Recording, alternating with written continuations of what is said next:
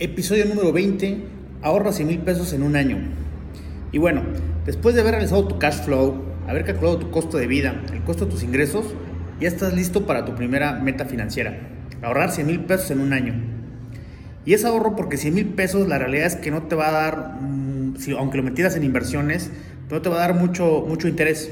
En renta fija, pues muy poquito, en renta variable un poco más, pero en un horizonte de, de un año, la realidad es que en esencia, pues todo va a ser ahorro. Y bueno, eh, digamos que estos 100 mil pesos, pues la verdad es que, eh, aunque sea puro ahorro, es como la forma en cómo la maquinaria va a poder empezar a, caminar. Y, tomémoslo así, estos primeros 100 mil pesos es el arranque, ¿no? es, es el punto de partida para que tú de ahí puedas seguir creciendo tu dinero. Eh, bueno, preparativos para poder cumplir esta meta. Son tres. Uno, tu fondo de emergencias. Recuerda que tienes que tener al menos tres meses de salario en tus cuentas de una forma bastante líquida eh, para que puedas acceder a, ello por cualquier emergencia. Haberte calculado tu costo de vida. Este tiene que ser máximo el 50% de tus ingresos. Si no has llegado al 50% y vives con más dinero, pues la verdad es que tienes que regresar, tienes que aprender a vivir dentro de tus límites. Es la única forma, no hay más. O sea, tienes que aprender a vivir con menos dinero. Y no se trata tampoco de, ahí como que apretarse los gastos y de vivir con muy poquito, sino aprender a vivir con menos. Y la tercera, este punto es de calcular tus costos de, de tus ingresos.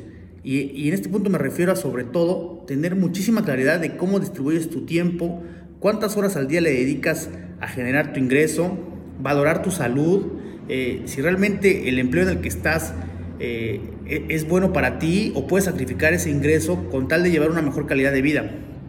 ¿A qué voy con esto? A que hay muchas enfermedades asociadas al estrés laboral que en, el largo plazo te van a salir muchísimo más caras del ingreso que puedas estar recibiendo. Entonces también tienes que estar muy consciente de lo que realmente te está costando eh, trabajar, sobre todo en, la salud, que eso es lo que se ve pues ya en el largo plazo. Y bueno, ya con esos tres puntos, eh, lo que tienes que empezar a hacer es eh, fijarte las metas mensuales del ahorro.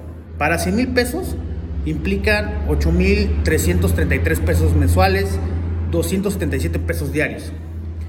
Primer punto, si ganas menos de 8 mil pesos al mes, evidentemente no lo vas a poder realizar. La meta alcanzable es el 30% de tu ingreso anual.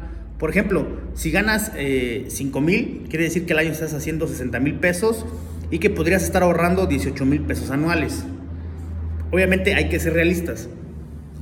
Para llegar a esta meta de 100 mil pesos, tú debes de estar ganando al menos 25 mil pesos. A partir de 25 mil pesos mensuales ya netos, puedes cumplir esta meta.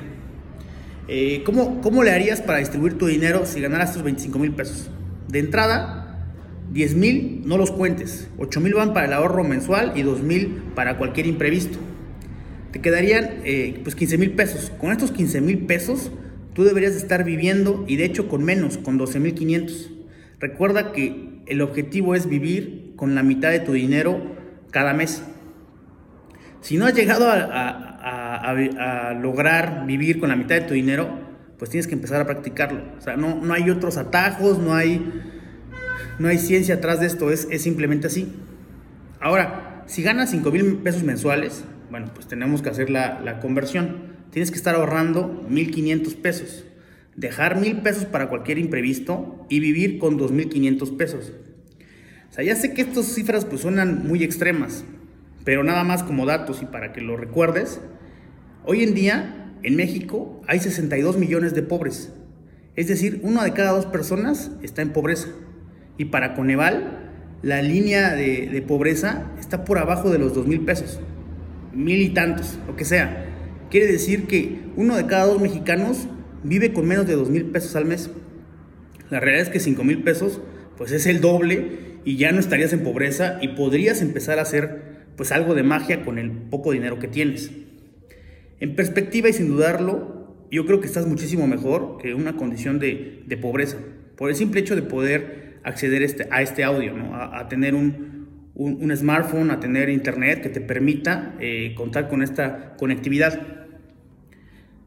Ok, regresando. Para apoyarte y lograr hacer tu meta de 100 mil pesos, recuerda que tienes que tener tu cash flow, hacerlo mes con mes.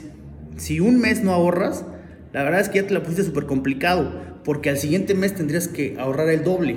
Y si estamos hablando de que mes con mes ahorras el 30%, pues el siguiente mes tendrías que ahorrar el 60% y vivir con el 40% y entonces ahí es donde ya se empieza a poner como la situación muy complicada. Por eso esto es paso a paso, gradual, constante. Es la única manera en que vas a poder pues lograr eh, acumular estos 100 mil pesos en el primer año. No hay trucos, no hay otra cosa más que la constancia. Obviamente, este, esto tiene que tener un objetivo claro, 100 mil pesos. Si tú ganas más dinero, pues tu objetivo puede ser un millón de pesos en un año, no sé, 500 mil, lo que tú quieras que represente el 30% de tu ingreso. Eso es una meta súper alcanzable y que te va a permitir eh, empezar a generar que esta maquinaria empiece a avanzar y con el tiempo, en un horizonte de 5 años, este primer ahorro pueda tener ya pues intereses importantes que se vaya acumulando. Muy muy importante, tienes que vivir con la mitad de tu ingreso, ahorrar el 30%, aprender a vivir con menos y valorar mucho tu salud. Nos vemos en la próxima. Saludos.